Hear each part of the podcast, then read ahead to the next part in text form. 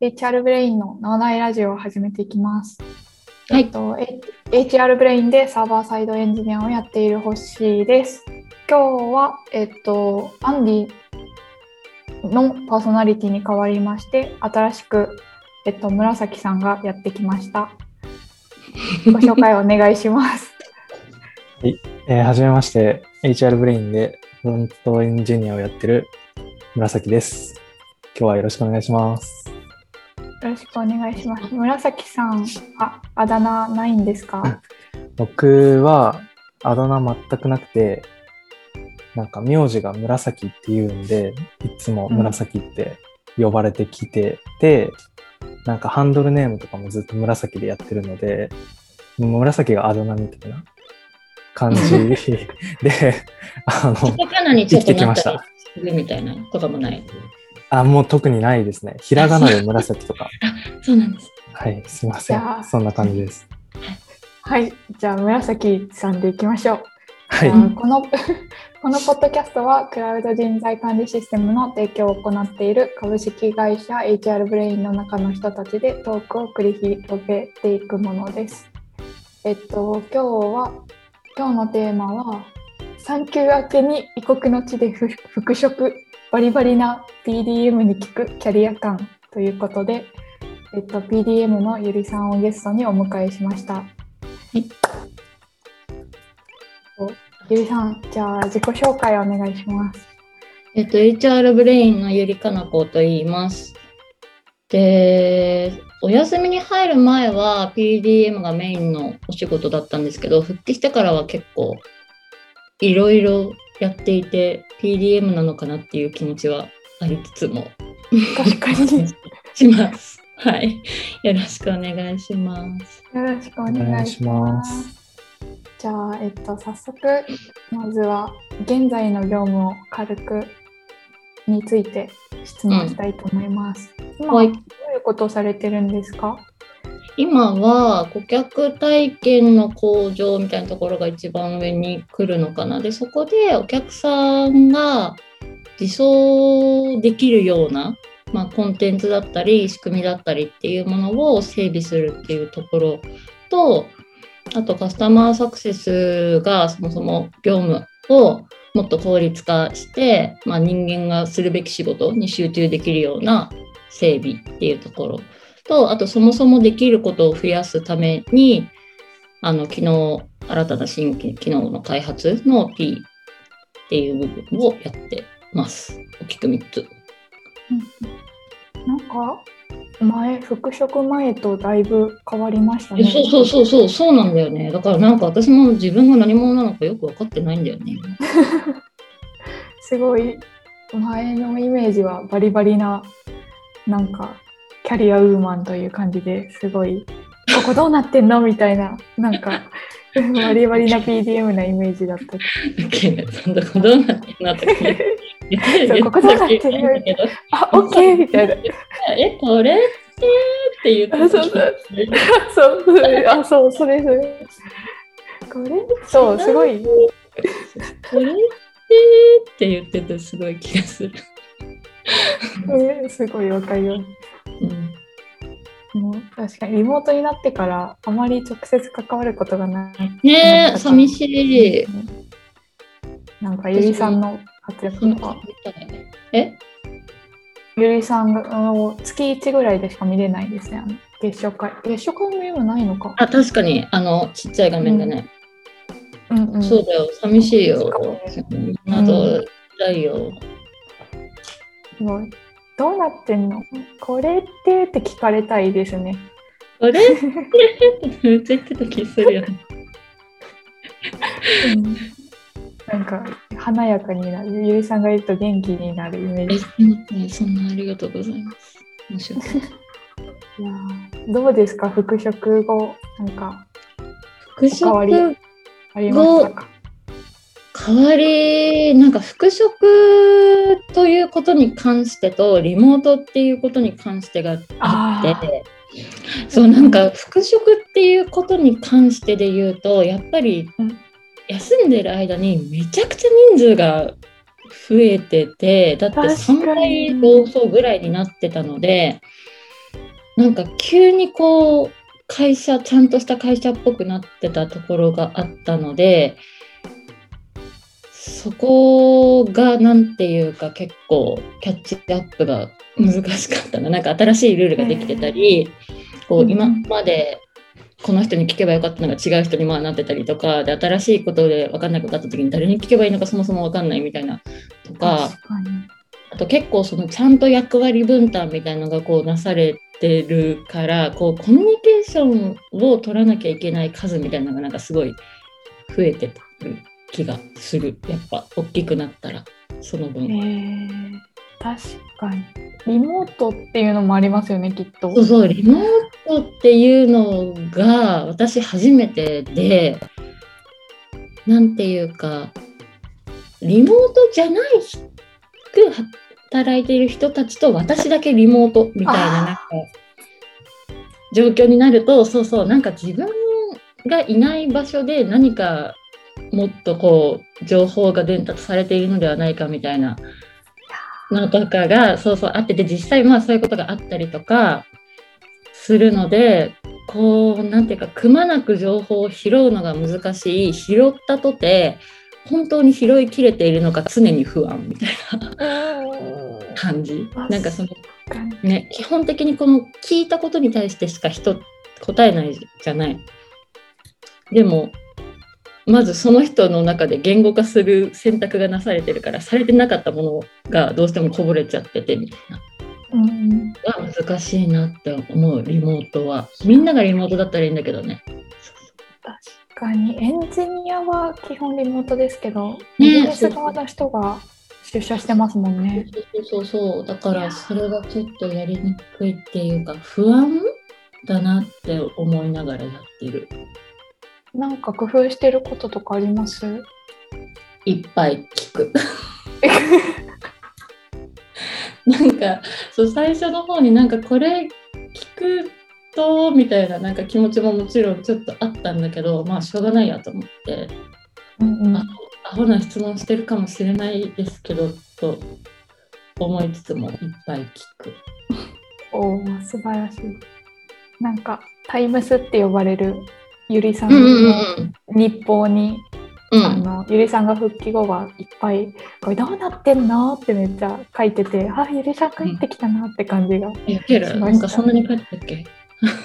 当当時は最近ちょっと落ち着いてるけどなんか、みみんな多分なんかああんまり聞けないじゃないですか。初め入った頃って。聞けない。なんか自分がどこまで分かってないか分かってないからまずみたいな。なんか整理したいみたいな気持ちもね出ちゃうし。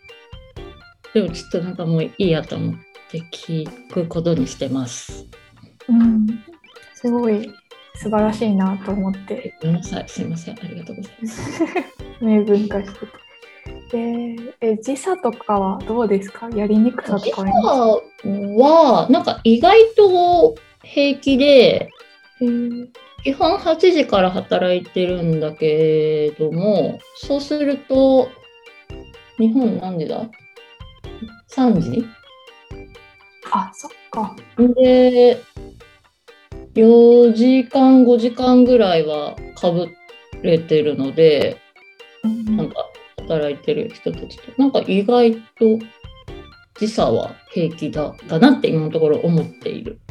えでもなんかこう6朝の6時から なんか会議しなきゃいけなかったりとかして、それあいう時はちょっと眠いなみたいな感じではある。ー、そっか夜かぶってるから意外とそうそう結構なんかねみんな夜型だったりしてるうんじゃない？なのでそこはなんかそこまで感じてはいないかな今のところ。わかんない私はやりにくいって逆に思われてるかもしれないけど。いやそんなことないと思いますけどね。え普段は CS の方とやり取りすることが多いんですか？あ多い。そうそう。そうなんだ。エンジニアよりも今は？うん最近そう。ああそっかそっか。へえでもなんかえね、開発やりたい。え？ー、そうですよね。本業本業そうそう。そうそうやりたい PDM そうそうか CS のやることになった経緯って、経緯？なんだろうね。人がいなかったから？だからまあそうそうなんかそこが戦略としてその中あの SMB のところをもうちょっとこう少ない人数でこう回せるというかようになりたいみたいなのはあったんだけれどもそこをこう誰がやっていくのかみたいなのが決まってなかったっぽくってでそれと復職のタイミングでで私まあなんか P の経歴が長くもあるんだけれどもなんかサイバーエージェントにいた時はなんていうかか行動を書く以外全部みたいな感じだったのでプロデューサーの仕事って。えーそうそうだからなんかそういうまあもうちょっと P 以外でも見てもらえたらはめやすいとかあるかもよみたいな感じで私の方から言ったのがあってあの復帰する前になんか相談みたいなのしてる時に。で多分それでじゃあそこに置いてで機能開発が必要な部分になったらそっちもあの P としてのスキルというか、まあ、使ってやればいいし、っていうことだったんだと思います。えーえー復職する前とか不安ありました？えありました。なんていうか。やっぱそうなんだ。タイピングできるかな。そこ？そうそうそう。なんかタイピングできるかもそうだしなんか本当知らない人ばっかりになってるじゃないきっと。だからなんかなんかみんなに嫌われないかなみたいなとか。大丈夫でしょう。えでもさ分かんないじゃん。だってだって半分半ん？半分以上だって知らない人になってるんだよ。私がいた時からここに。30人ぐらいしかいなかった私いやあの、うんうんお休みする時出て100何人とかになってるからさそうか。倍倍倍全然そうそうそう知らない人が増えててなんか全然違う雰囲気になったらどうしようみたいなとか普通に心配だったよ。うん。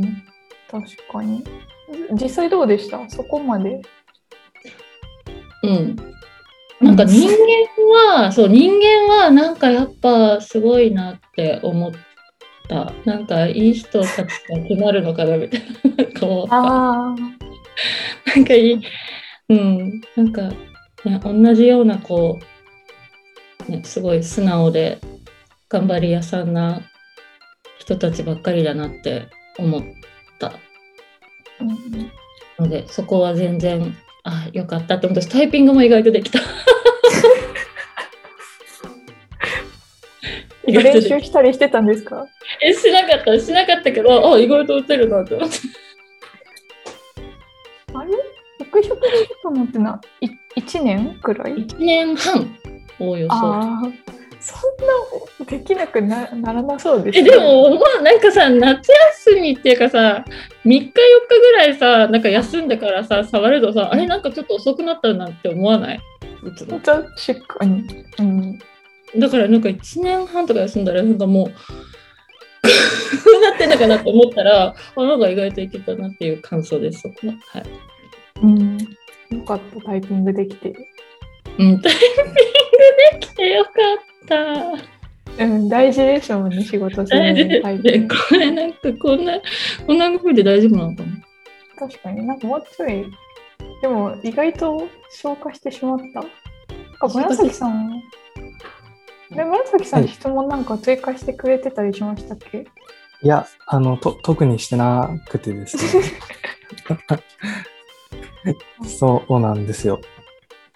えー、じゃあ次の質問いこうかな。なんか、ゆりさんは、あれ？今、ま、役員、ま、いや、なんだっけ ?GM ってやつ ?GM?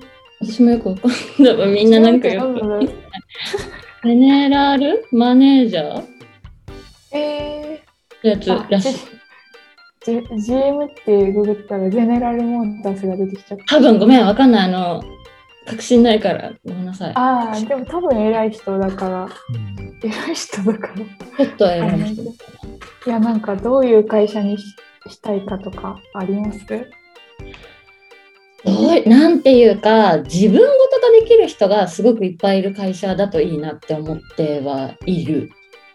うんうんあの、あらゆることを。なんかこう、課題があるのを発見して、それを、でも自分の仕事じゃないしとか、これは違う人がやることなんていうかレイヤーがなんか違う人がやることだしとかっていうふうに思うんじゃなくてなんか自分だったらどう解決できるのかとかっていうふうになんかこの責任も感じる範囲がすごい広くなんていうか自分ごと化して取り組める人が多い会社だといいなっていうふうには思っている。なんか人ねなんかすごい増えていくとその役役割の名前とか部署の名前とかがすごいなんか明確になんかつくようになってしまうとこれは自分の仕事ではないみたいな風に思ってしまうようになっていくなんか気がして、うん、なんかそうじゃんなんかそういうものを無視してこういろんなことを自分ごと化して取り組める人がいっぱいいるといいなとは思っています。だからだから、うんどういう人と働きたいかでいうのもそういう人たちと働きたいという感じなのかな。うんうんうん、確かに。そうですね。人増えましたもんね。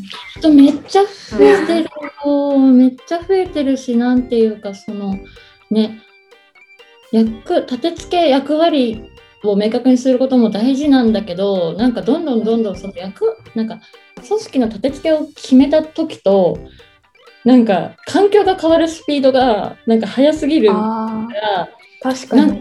その過去に決めた役割とか、まあ、言ってしまえば目標とかとかも、うんうん、今はどうなんだっていうのをなんかかん常にこうみんながなんか考え直して動けるといいなっていうふうに思ってる。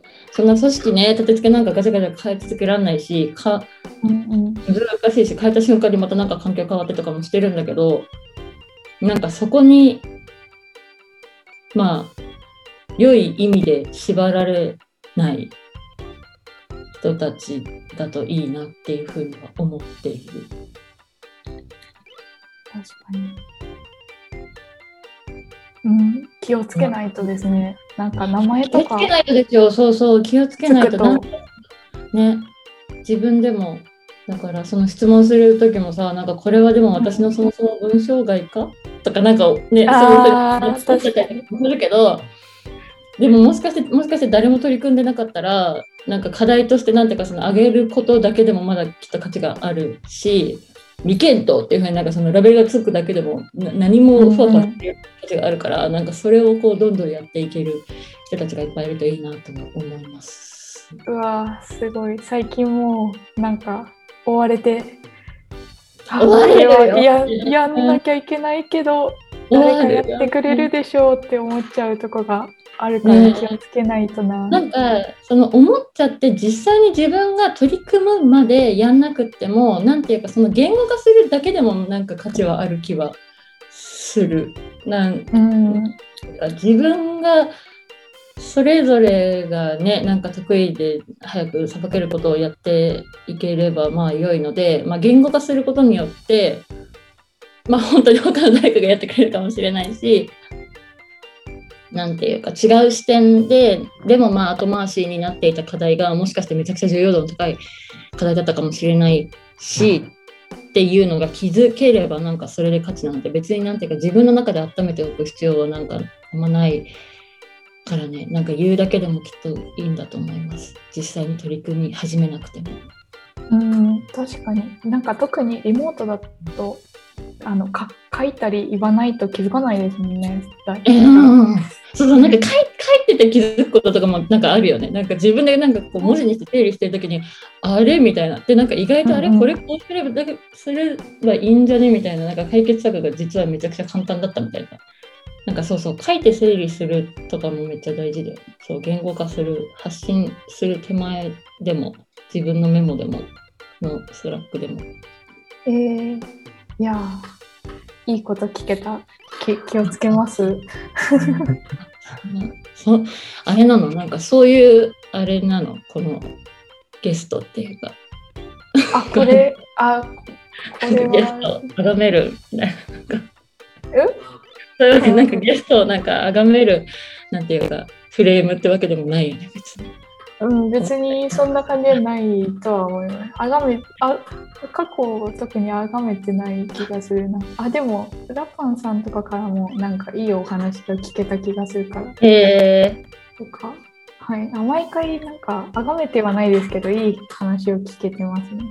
でもなんかいすごいあれなんもなんか本当そうそう素直な人ですよあなたも ありがとうございます。本当にみんな素直でいい人だなと思うわ。うん、あれ紫くんが何はか追加してくれたようです。あ、え？言いたいこと。はい。あのーゆりさんって、その、復職前は PDM をやられていてて、うん。復職後は、その、さっきおっしゃってた CS の方と関わることが多いうん。3つの大きな軸があるっていうお話されたと思うんですけど、なんか、その中で、今後のキャリア感みたいなもうんのを、ちょっとお聞きしたいなと思って、あなんーこれから、今後の真面目だ。感につい て考えたことが急に私真面目な、はい。ないんだけれども、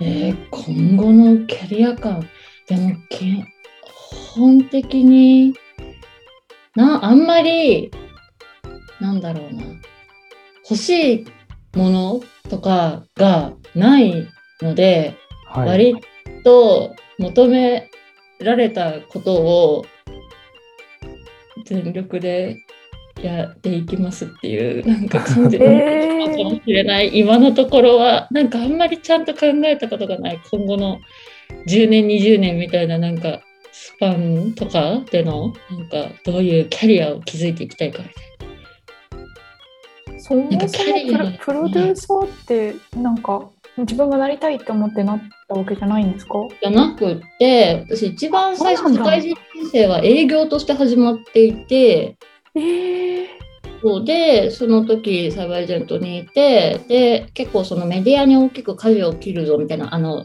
会社全体としてタイミングがあってその時に社長がこう移動させて、私をうんうん。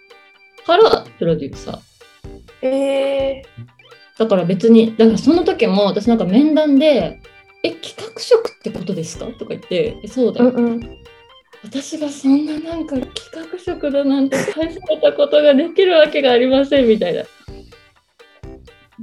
何かを生むだなんて私はもうとんでもないですみたいななんか話してだけどなんかえ決定ですかみたいな。決定ですって言われてはいって言うしかないみたいななんかそんな感じだったのでプロデューサーも別にななる自分がなりたいと思ってなったわけではない。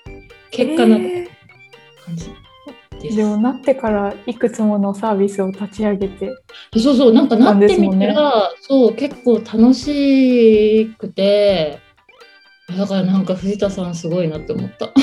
確かになんか見極める才能があってえなんか、なんか絶対絶対絶対に無理って思ってたんだけど、なんか結構楽しいなみたいな、なんか思思った。えー、適応能力が高いんでしょうね、きっと。どうなんでしょうね、あんまり適応能力。うんあ、でも見てたのかな。うん、見てた。どうなんですかねでもなんかプロデューサーも結構いろんなスタイルの方がいるからなんかこういう人がプロデューサー向いてるみたいなとかって明確に1個みたいな方ではなんかない気は私はしていいてなんか得意分野っていうかみたいなとかも人によって違うから私はまあどういうスタイルでハマったのか自分を客観視するのは難しいですが。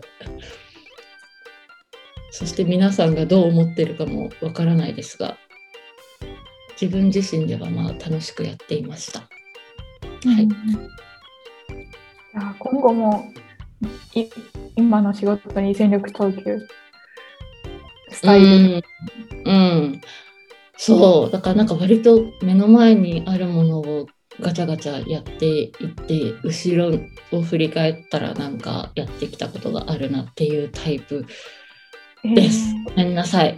今後の、今後未来はあまり見据えて今を選定しておりません。はい。逆に紫さんはあるんですか？うん。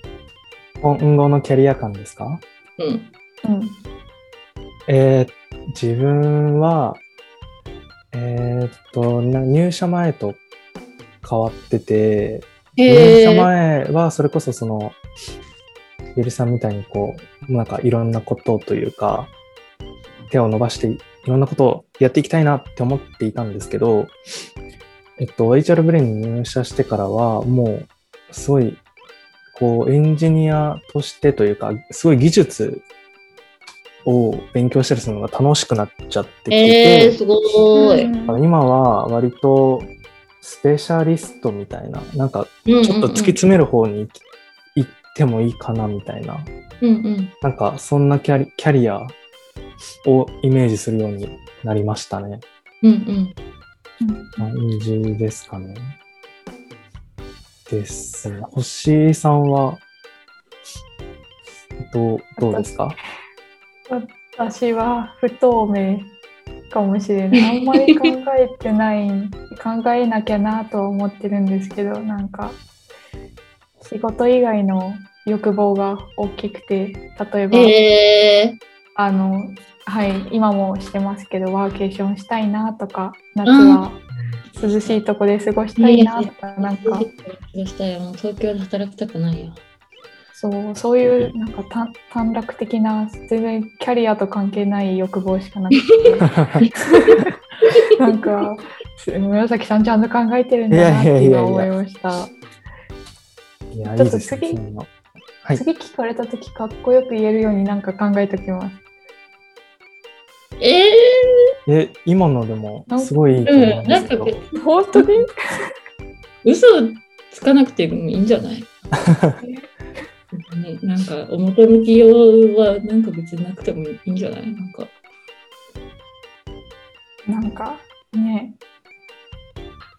はい。なんかもうよくそういうのすごい聞かれ聞かれるっていうかね答えなきゃいけないような場面すごいよくあるんだけどうんうん。なんかそ私もそうそれ用の答え設けるのやめました。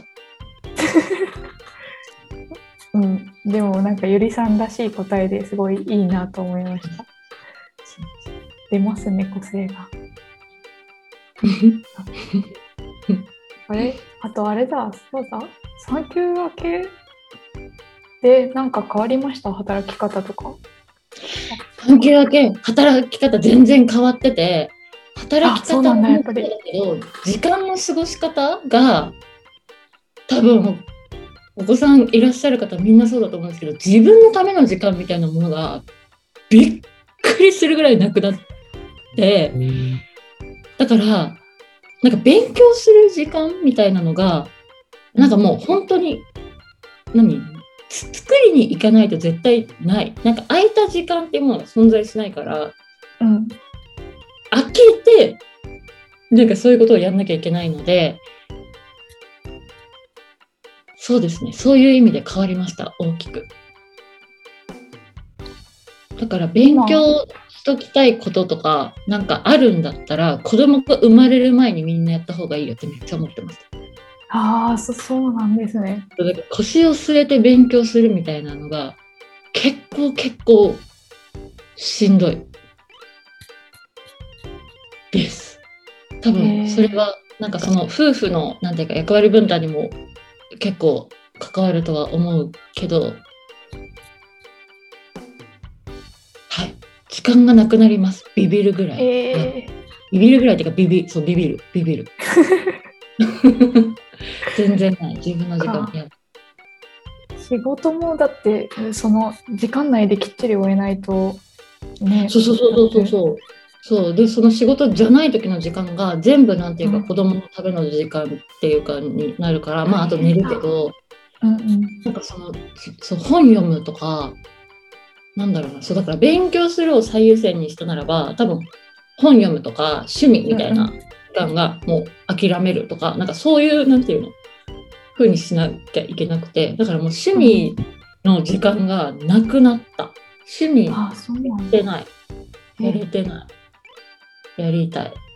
ゆりさん読書家でしたもんね。そうだから本とか、だから週に1回とか普通になんか読めてたのに、やばい読めない。もう1ヶ月に1冊読めるかあ。でも読んでるんですね。なっちゃって、でもなんかもうマジで本読めなくなって辛い。それはしょうがないけど。いやー両立してるのすごいですね。なんかパパもみんなすごいなってまあ思ったいますけど。そうそう、うんなんか母母とか父とかこんなに時間ない中でやってたんだってなんか自分がなってみてすごいもう尊敬世の先人たちにっていう気がマジで時間ないやばい。今は預け保育園に預けている。そうそうこっちのまあ保育園っていうかそのようなものにうん預けてそうで終わったからお迎え行ってってやってるんだけど。えーありがとうございます。聞きたいことは聞けた。じゃあ、そろそろ時間になりましたので、はいお終わりたいと思います。はい、なんか大丈夫だったのかな？こんな感じで大丈夫うん、ゆりさんらしさは出てたけど、私の掘り下げ方が足りなかったかもしれないけど、でも、私はすごい楽しかったです。じゃあ、今日は、はい、ゲストに、はい、今日はゲストにゆりさんを迎え、いろんなテーマについて話しました。えっと、は次回のパーソナリティは、えっと、紫さんと、あと、キャンカツさんの予定です。では、これでおしまいにします。ありがとうございました。はい、ありがとうございましありがとうございました